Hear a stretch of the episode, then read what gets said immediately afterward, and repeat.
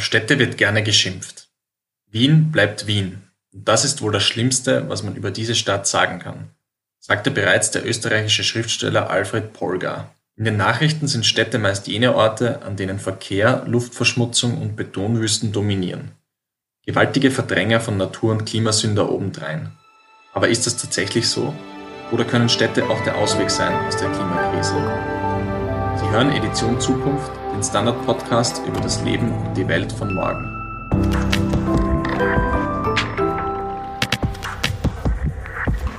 Mein Name ist Jakob Pallinger und heute geht es um die Rolle von Städten im Klimawandel. Dazu spreche ich mit dem Umweltökonomen Gernot Wagner. Wagner forscht und lehrt an der New York University zu den Themen Klimarisiken und Unsicherheiten. In wenigen Tagen erscheint sein neues Buch Stadt, Land, Klima. Warum wir nur mit einem urbanen Leben die Erde retten. Darin setzt sich Wagner mit der Frage auseinander, warum Städte sauberer sind als ihr Ruf. Herr Wagner, vielen Dank, dass wir heute hier miteinander sprechen können.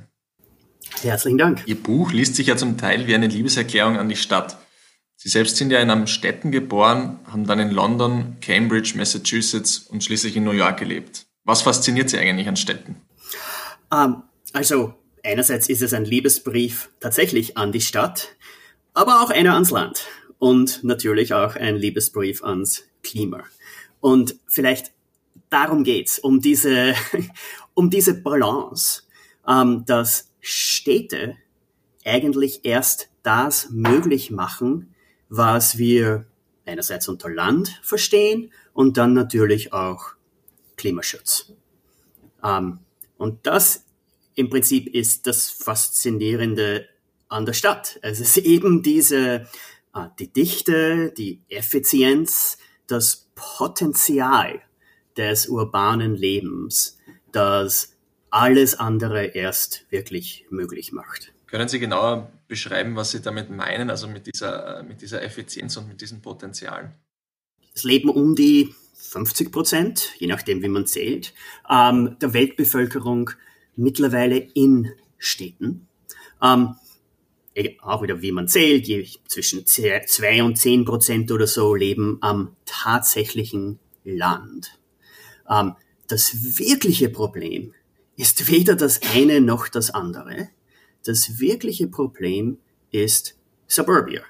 Der Speckgürtel, Satellitenstädte, Schlafstädte, Vororte, Vorstädte und so weiter. Ähm, was ist der Unterschied? Was ist der Unterschied zwischen dem und äh, der wirklichen Stadt? Ähm, das wirkliche Problem ähm, von sagen wir mal, einem Haus im Grünen, ähm, das natürlich, und das ist auch schon das Problem, nicht wirklich im Grünen steht. Das steht in einer Siedlung irgendwo am, am Stadtrand meistens, ähm, ist, dass es, äh, dass man versucht, im Prinzip beides zu haben.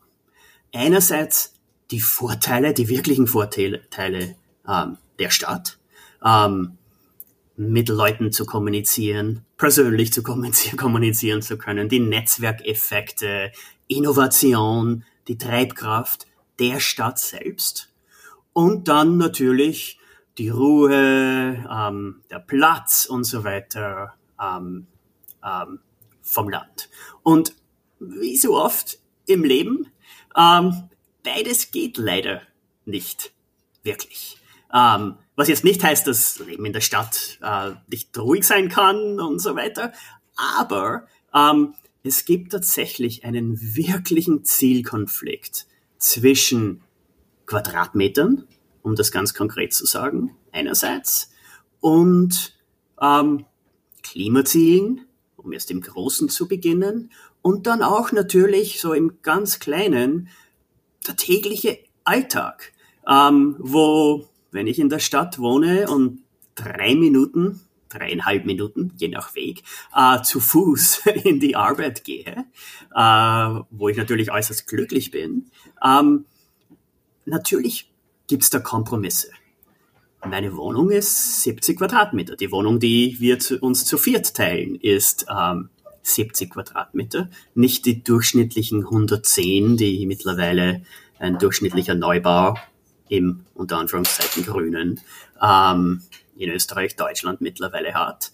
Ähm, da gibt's Kompromisse, da gibt's Abstriche, Zielkonflikte. Ähm, Stadt ermöglicht im Prinzip diese einzugehen, ohne tatsächlich, ohne dass einem etwas abgeht, ohne diese Abstriche machen zu müssen.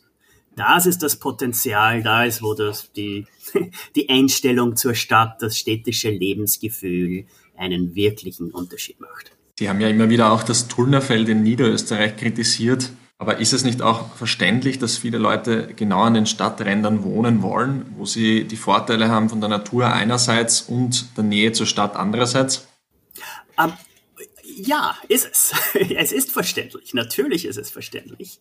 Ähm, obwohl, und da ist, okay, da habe ich natürlich selbst mit den, äh, den Füßen gewählt ähm, und die Wahl gemacht, selbst in der Stadt zu wohnen.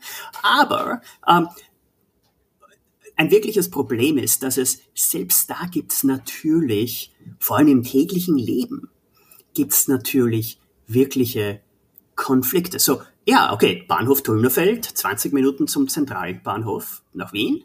Ähm, äh, andererseits, ähm, dieser Bahnhof im Tullnerfeld steht tatsächlich im Feld, nicht in Tulln, nicht in der Stadt, äh, zehn Kilometer weit weg.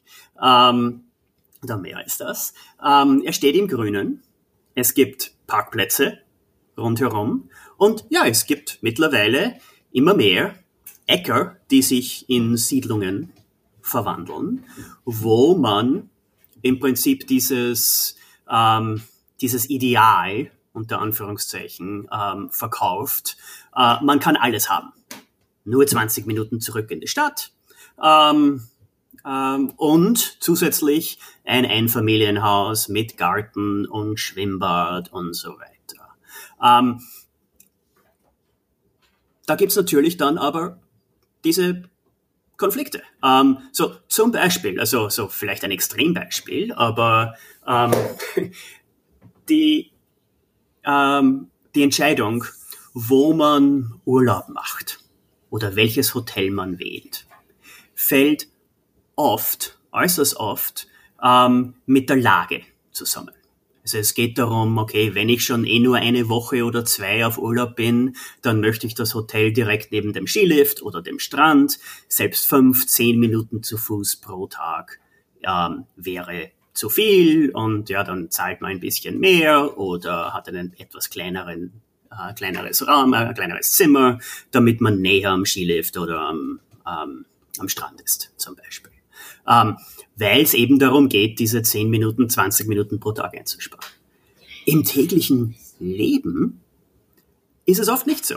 Im täglichen Leben ist es oft, man sagt, okay, ähm, äh, obwohl ich diesen Weg jetzt fünfmal in der Woche oder vielleicht auch nur dreimal oder wie oft auch immer äh, machen muss, ähm, die extra 20 Minuten ähm, Commute, Pendelzeit, ist es mir wert, weil ich dann meiner Familie mehr Quadratmeter bieten kann. Das gilt vielleicht sogar auch noch als Aufopferung. Das gilt vielleicht noch, auch noch etwas als Nobles. Ähm, der Familienvater fährt schön brav zurück in die Stadt ähm, und die extra 20 Minuten pro Tag oder 45 Minuten pro Tag, wie lang dann auch immer, ähm, ist so eine noble Geste, ähm, um den Kindern das Schwimmbad im Garten zu ermöglichen. Ähm, diese Pendelzeit ist oft persönlich, versteckt im Prinzip, also außer dir selbst merkt es niemand, kaum jemand. Natürlich, die Familie selbst leidet vielleicht, aber, ähm, aber es ist eine persönliche Entscheidung. Ähm, das Haus, das größere Haus natürlich ist öffentlich, ein öffentliches Signal. Und das ist auch schon wieder eines der vielen, vielen Dinge hier, wo es um tatsächliche Konflikte geht und wo das, ähm, das Haus im Grünen ob das jetzt im Tullnerfeld ist oder nicht, ist dann, äh, ist dann egal, ähm, er sehr, sehr anders ausschaut als die Stadtwohnung, die vielleicht 10, 15 Minuten zu Fuß mit dem Rad, mit den Öffis ähm, von der Arbeit entfernt ist, Kompromisse in Sachen Quadratmetern mit sich bringt, aber viele andere Dinge natürlich dann mehr oder weniger löst. Und Sie sagen, die Klimabilanz ist im Vergleich ähm, eine, eine ganz andere, wenn man jetzt die, die Stadtwohnung jetzt im Vergleich zum Speckgürtel hernimmt? Die ist eine ganz, also äh, selbst, ähm, ähm, selbst das äh, Passivhaus im Grünen, im Speckgürtel, ähm, in vielerlei Hinsicht ist um einiges schlechter als die Wohnung im Acht-Parteien-Haus oder Mehrfamilienhaus, im Hochhaus ähm, in der Stadt selbst. Ähm, da geht's jetzt schon natürlich um den Unterschied äh, in Sachen ähm, äh, Klimaschmutz, Naturschmutz, Einwirkung auf die, auf die Natur im Allgemeinen. Ähm, es geht vor allem aber natürlich auch ums Potenzial. Das heißt, jedes Mal, wenn ähm, ein neues Haus im Dulmerfeld oder sonst wo außerhalb der Stadt ähm, entsteht, ähm, gibt es diesen sogenannten Lock-in-Effekt. Die Emissionen sind entzementiert und auf Jahrzehnte hin entzementiert. Jedes Mal, wenn sich diese Familie dann entscheidet, in der Stadt zu wohnen, ähm, Aspern-Seestadt zum Beispiel, um ein Wiener Beispiel zu nennen, ähm, äh, gibt es dieses enorme Potenzial, noch viel, viel mehr zu tun, weil Stadt diese Dynamik, diese Effizienz mit sich bringt. In Ihrem Buch beschreiben Sie Ihr Leben in New York in der 70 Quadratmeter Wohnung, in der Sie gemeinsam mit Ihrer Familie wohnen, als minimalistisch. Wie viel braucht es für ein gutes Leben in einer Stadt? Um, und da geht es jetzt um Lebenseinstellung. Genau.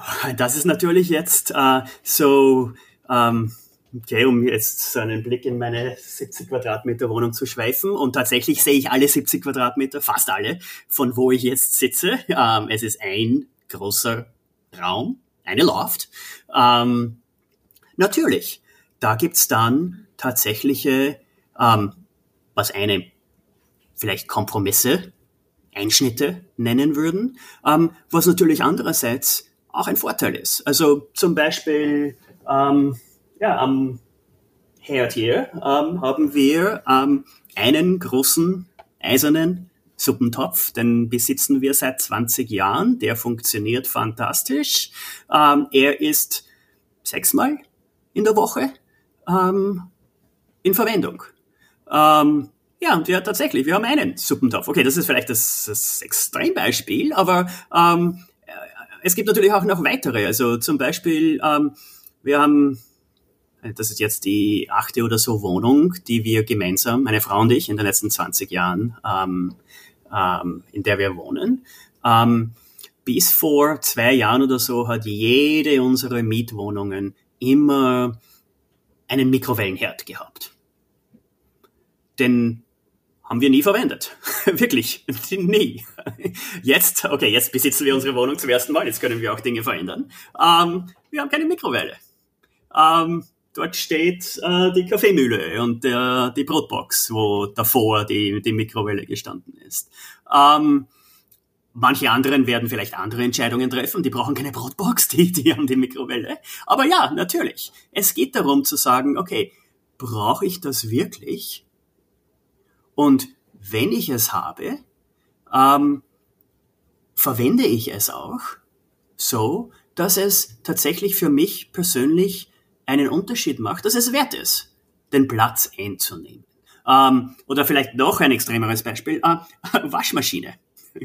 ähm, so, okay, so wenn ich so mit meiner, äh, meiner Mutter in Amstetten oder Oma spreche, ähm, die, die Erfindung der Waschmaschine hat natürlich einen sehr, sehr großen Unterschied gemacht.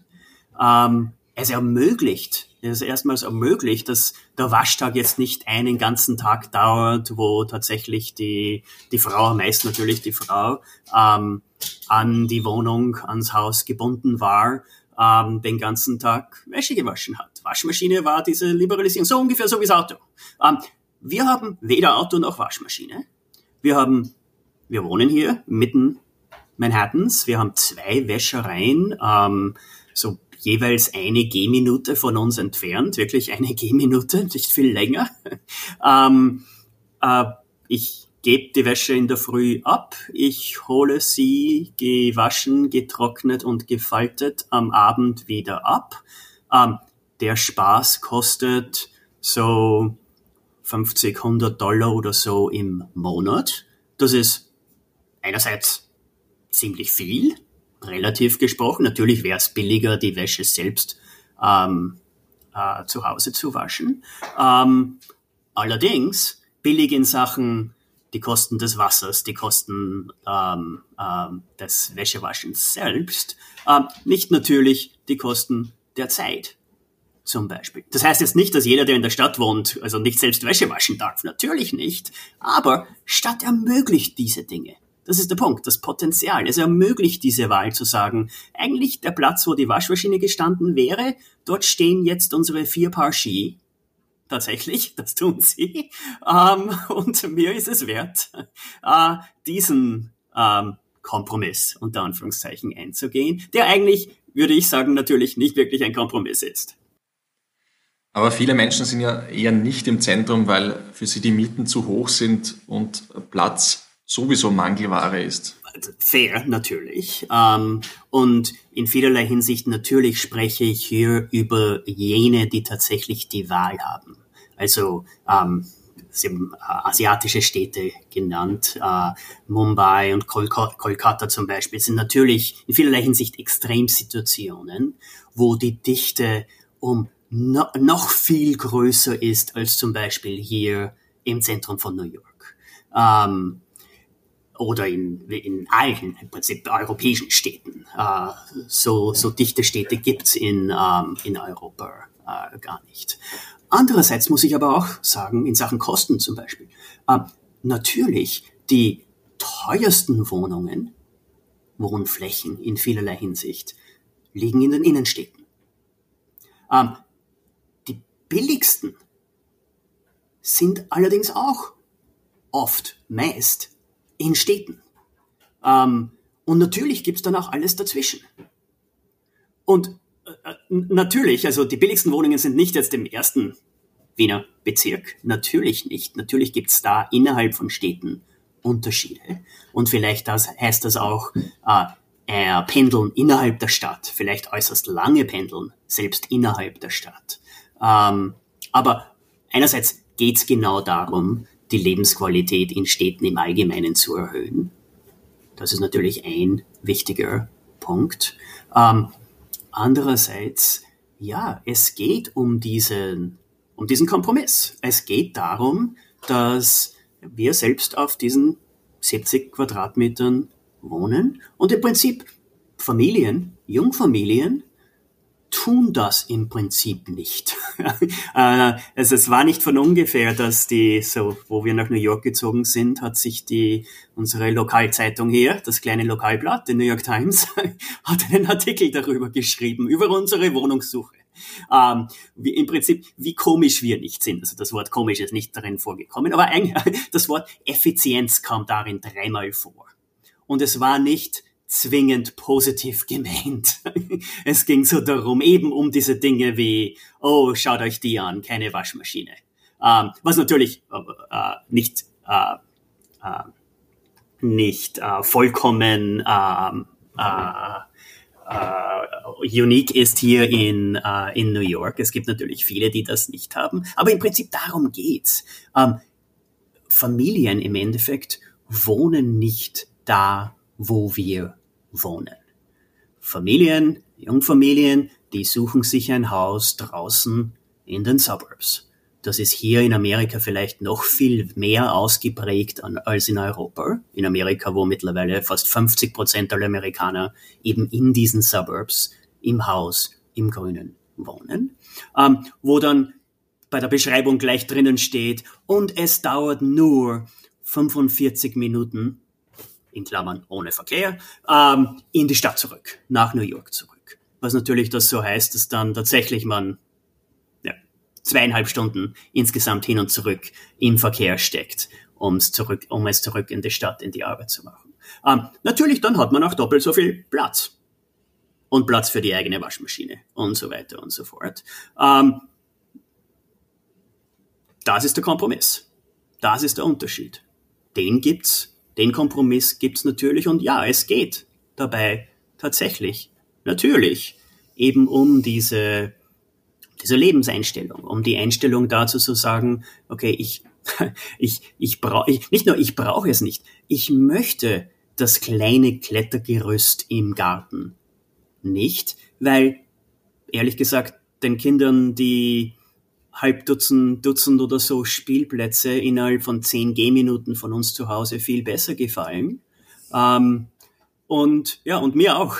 Die, die Cafés, die es neben den Spielplätzen gibt, sind um einiges besser als das eine Café, das ich vielleicht innerhalb von 15 Minuten mit dem Auto erreichen könnte, falls ich, ähm, falls ich irgendwo in Suburbia wohnen würde. Ihnen geht es ja anscheinend nicht nur um eine Liebeserklärung an die Stadt, sondern auch ans Land. Welche Rolle spielt das Land in Zukunft und welche Rolle sollte es spielen, Ihrer Meinung nach? Also Stadt ermöglicht Land erst. Und wenn ich Land sage, dann, dann eben wirkliches Land, jetzt nicht Vorstädte, Vororte, Suburbia, sondern das wirkliche Land. Ähm, und ja, darum geht's im Prinzip. Wenn ich mir jetzt, ähm, und ich, ich zähle mich äh, natürlich als, äh, als Umweltschützer, als Klimaschützer, als ausgesprochen ähm, aktiver. Ähm, und da gibt's tatsächlich oft diese, ähm, diese Meinung, dass wenn man sich um die Natur kümmert, dann kann man einfach nicht in der Stadt wohnen, dann muss man da draußen in der Natur äh, wohnen. Ähm, ich würde genau das Gegenteil sagen. Ich würde sagen, eben deshalb, weil am Ende mehr und mehr Menschen, also ich, das ist ja nicht ein Einzelfall, die halbe Weltbevölkerung wohnt in dichten Städten mittlerweile. Ähm, und es ist genau dieses Phänomen, diese, diese Trends, die Naturschutz erst möglich machen. Also wenn es zum Beispiel darum geht, das EU-Ziel äh, zu erreichen, 30 Prozent der Fläche innerhalb der EU ähm, tatsächlich für die Natur ähm, zu reservieren, zur Seite zu.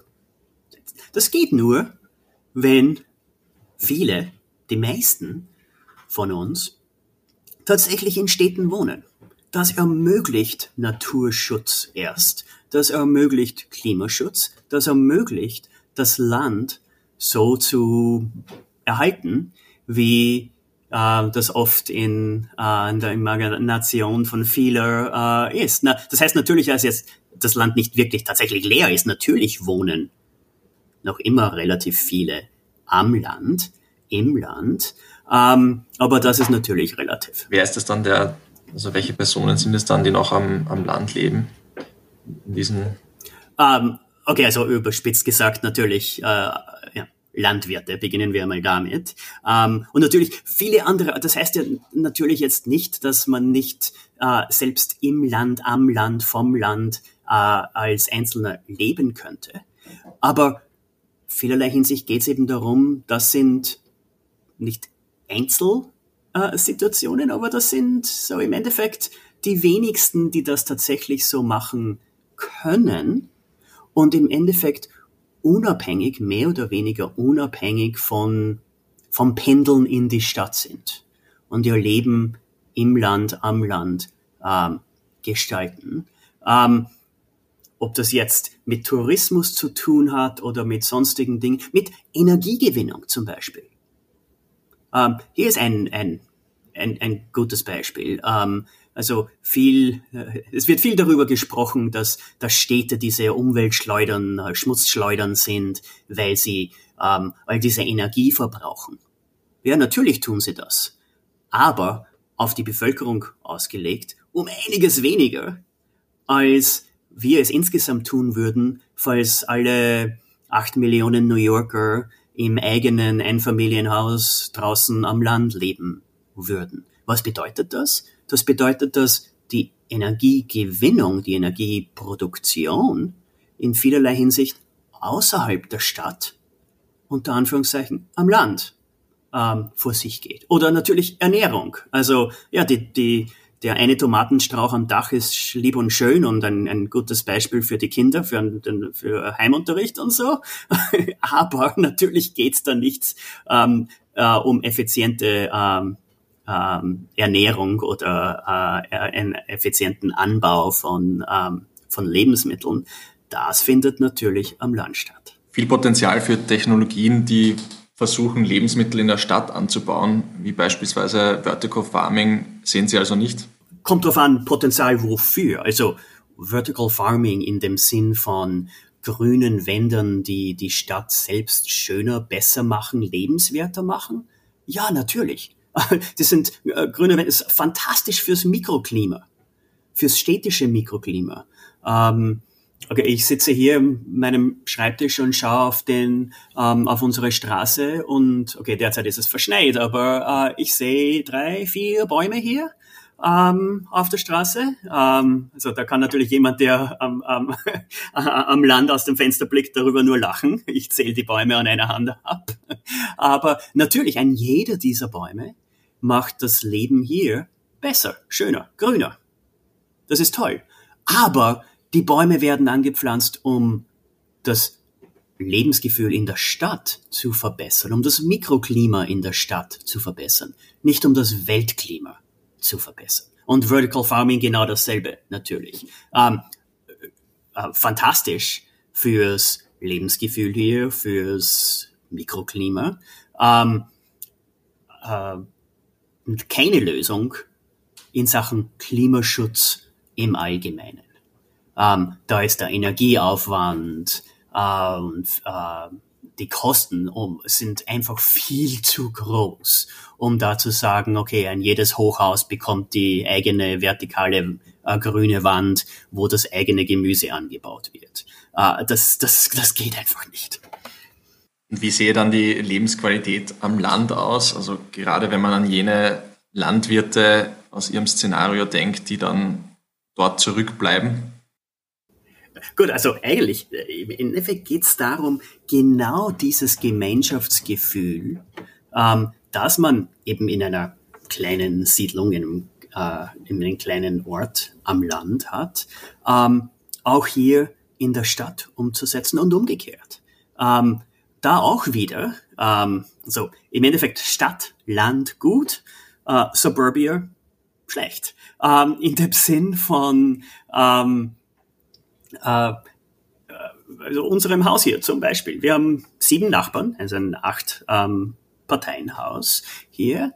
Ähm, wir kommen, wir treffen uns alle einmal pro Monat zum ähm, zum sort of Co-op-Board-Treffen, also wir besitzen das Haus zusammen ähm, und so weiter. Das Zusammengehörigkeitsgefühl, würde ich sagen, ist hier im Kleinen wie auch im Größeren ähm, um einiges besser als es eben in diesem einen Familienhaus in Suburbia sein würde. Und in vielerlei Hinsicht, ja, es, es geht hier darum, dieses Gefühl, dass man in einer kleinsten Stadt am Land hat, wo man alle seine Nachbarn kennt, ähm, auch, ähm, also einerseits konkret umzusetzen ähm, und andererseits das zu, also wirklich zu forcieren. Ähm, Dabei gibt's natürlich auch wieder Zielkonflikte, Kompromisse und so weiter und so fort. Aber der große Unterschied ist genau das, dass man das in der Stadt tatsächlich bewirken kann. Ähm, Im Einfamilienhaus ist es eigentlich um einiges weniger möglich. Also da gibt's dieses berühmte Buch uh, Bowling Alone, ähm, alleine kegeln ähm, was dieses Phänomen vor allem in Amerika, aber natürlich auch im Allgemeinen in Europa ähm, beschreibt, wo es darum geht, dass zunehmend diese, diese örtlichen Kegelligers ähm, im Prinzip am Aussterben sind. Und eben dieses Zusammengehörigkeitsgefühl über die letzten Jahrzehnte ähm, runtergegangen ist. Warum? Durch unsere Wahl, wo und wie wir wohnen. Ähm, eben darum, dass ähm, ja, die kleine Ortschaft ist fantastisch. Dort gibt's diese Kegelliga noch. Ähm, in der Stadt natürlich auch. da gibt's, also ich kegle selbst nicht, aber, aber äh, äh, natürlich gibt's genug, die das machen wollen und Kegelbahnen gibt's auch genug ähm, bei vielen Menschen ähm, in, in einem engen Raum. Ähm, Wo es diese Kegelligas nicht gibt, ist in dieser neuen Siedlung im Tulmnerfeld.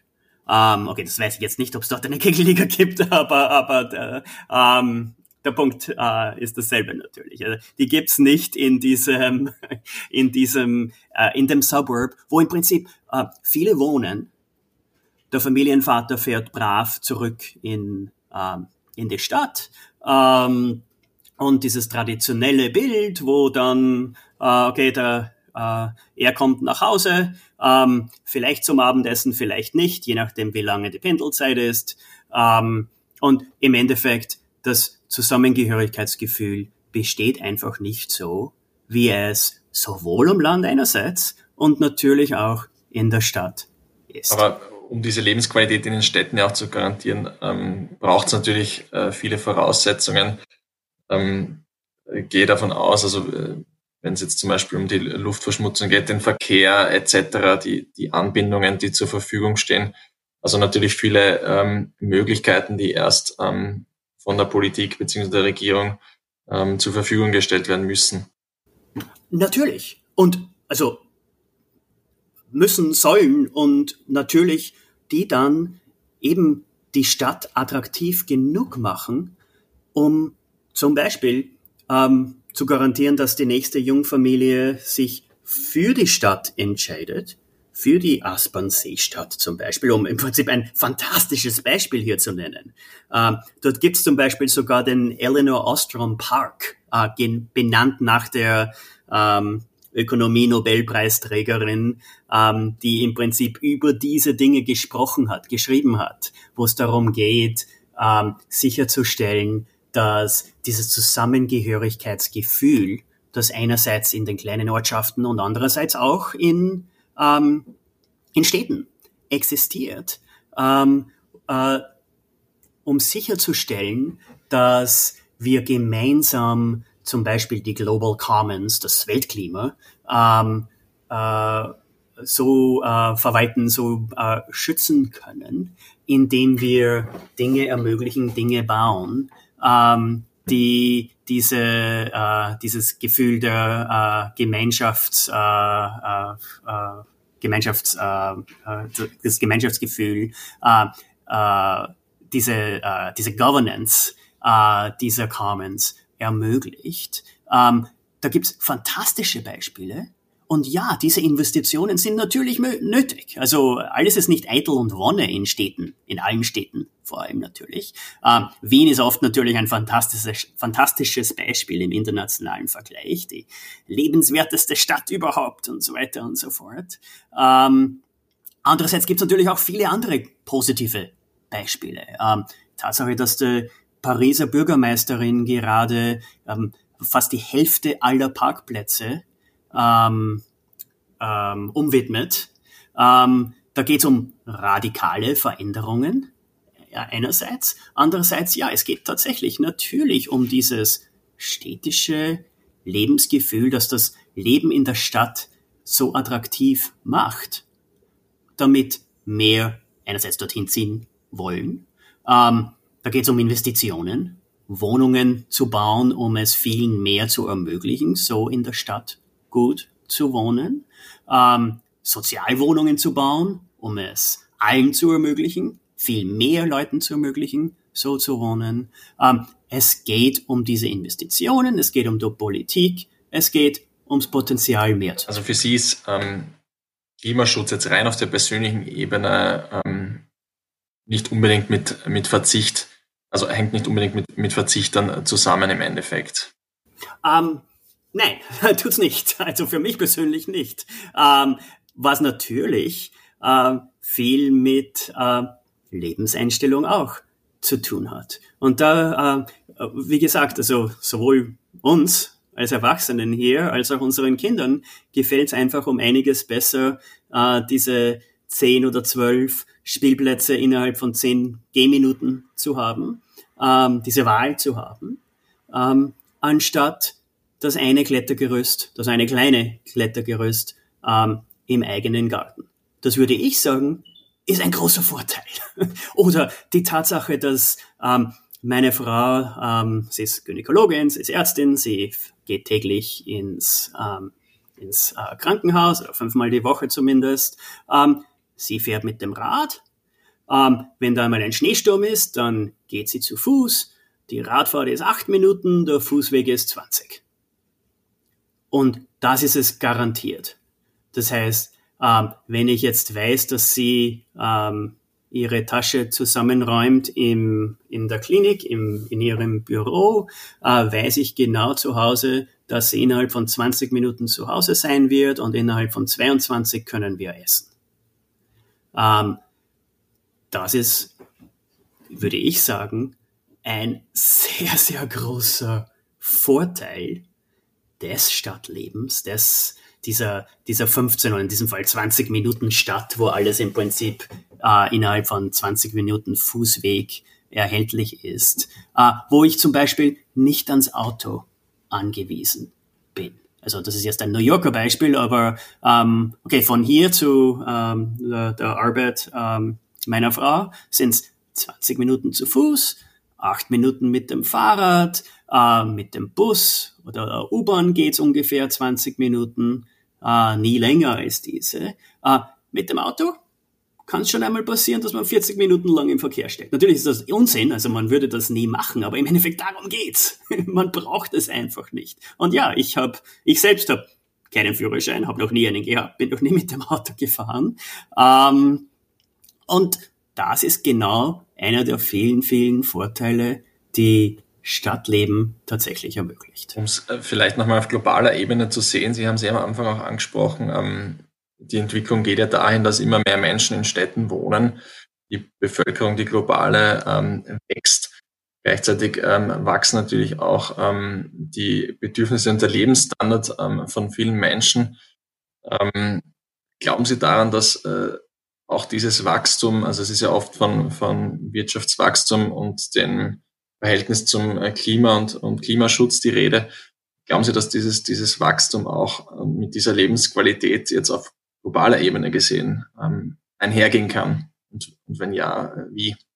Also eigentlich ein gutes Beispiel hier ist äh, China.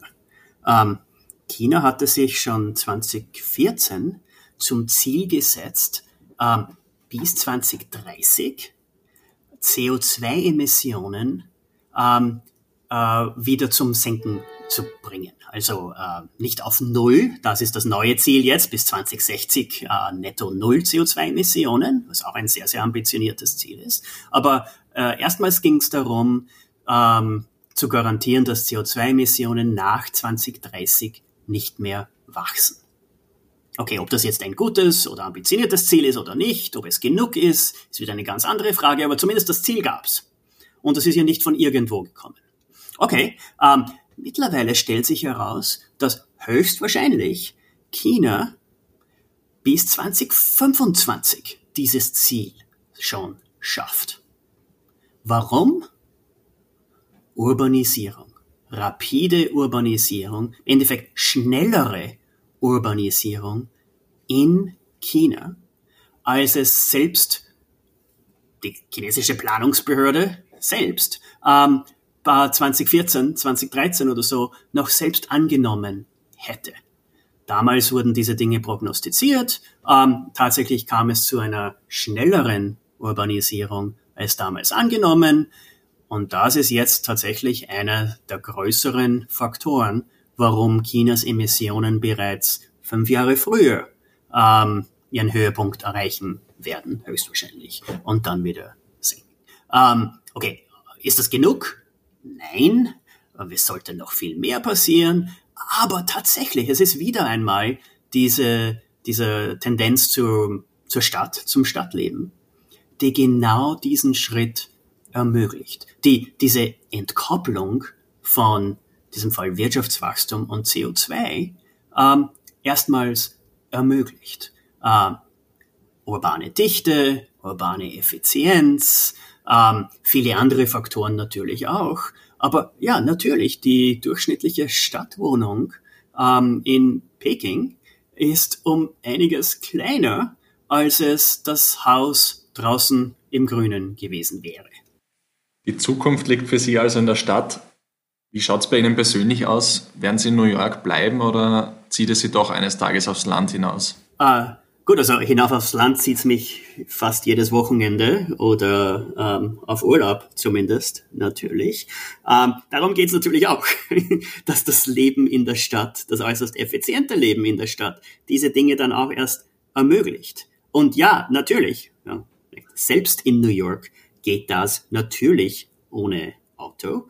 Ähm, okay, das Skifahren ist vielleicht nicht so gut, wie, äh, wie es in anderen Städten in Europa, in Österreich ähm, äh, wäre. Das Skifahren in der Nähe von, von New York.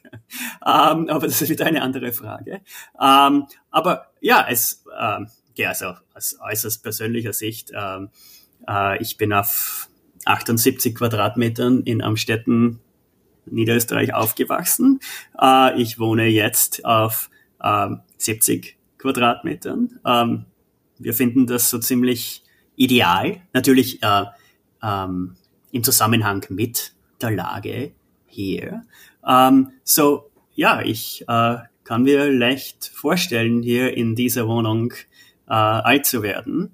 Ähm, und tatsächlich in diesem, äh, in diesen 70 Quadratmetern ähm, nicht nur glücklich und produktiv jetzt zu leben, aber das natürlich auch ähm, in Zukunft zu tun. Ähm, viel hängt natürlich auch von anderen Faktoren ab, das muss ich natürlich auch sagen. Ähm, ob wir jetzt immer in New York bleiben werden, ist wieder eine ganz andere Frage. Äh, dass wir äh, im Prinzip von Stadt zu Stadt äh, ziehen werden oder würden, ist im Endeffekt auch klar. Also ich kann sagen, ich habe äh, ein Jahr ähm, hier in Amerika, ähm, wir gemeinsam als, als Familie haben wir ein Jahr ähm, in äh, Stanford, Kalifornien ähm, gewohnt, was im Prinzip so eine, ähm, also viel, viele nennen es eine Stadt. So, natürlich, im Endeffekt ist es ein großer Suburb, diese, diese Bay Area südlich von San Francisco. Also San Francisco selbst ist natürlich eine Stadt. Dort wohnen die wenigsten. Dort wohnen 700.000, glaube ich, Amerikaner, weniger als eine Million. Insgesamt in der Bay Area wohnen 10 Millionen, mehr als 10 Millionen. Die meisten dieser wohnen in diesen Suburban Subdivisions, im Einfamilienhaus in den Suburbs. Und ja, dann ist die so der einstündige Autofahrt in die Arbeit so ziemlich ähm, eingebaut, einzementiert in diese Wahl, wo man ähm, wohnt.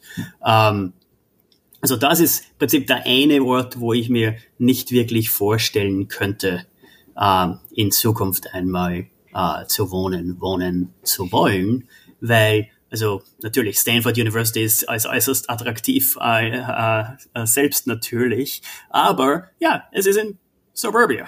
Es ist in den Suburbs, wo im Prinzip kaum möglich ist, wir haben es trotzdem irgendwie geschafft, aber wo kaum möglich ist, in einer kleinen Wohnung äh, zu, ähm, äh, zu wohnen. Ähm, es gibt im Prinzip nur Einfamilienhäuser. Ähm, so ja, da, da, da vielleicht nicht. Ähm, ähm, ob, äh, ob immer in äh, New York oder Amerika, äh, glaube ich, äh, glaube ich auch äh, nicht, dass das sein muss. Ähm, aber falls die Wahl gibt zwischen Stadt und Land, ähm, für so diese, für die täglichen, für den täglichen Arbeitsweg, für das tägliche Leben, dann muss ich schon dezidiert sagen, äh, falls auch immer irgendwie möglich in der Stadt. Wir werden sehen. Ähm, vielen Dank auf jeden Fall für das Gespräch, Herr Wagner. Ähm, und äh, damit auch ein herzliches Dankeschön an Sie, liebe Hörer und Hörerinnen. Ähm, alles weitere über das Leben und die Welt von morgen lesen Sie wie immer auf der standard.at slash Zukunft oder jeden Freitag im gedruckten Standard. Wenn Ihnen der Podcast gefällt, hinterlassen Sie gerne eine Bewertung. Die nächste Folge Edition Zukunft erscheint wie immer in zwei Wochen. Bis dahin alles Gute und bis bald.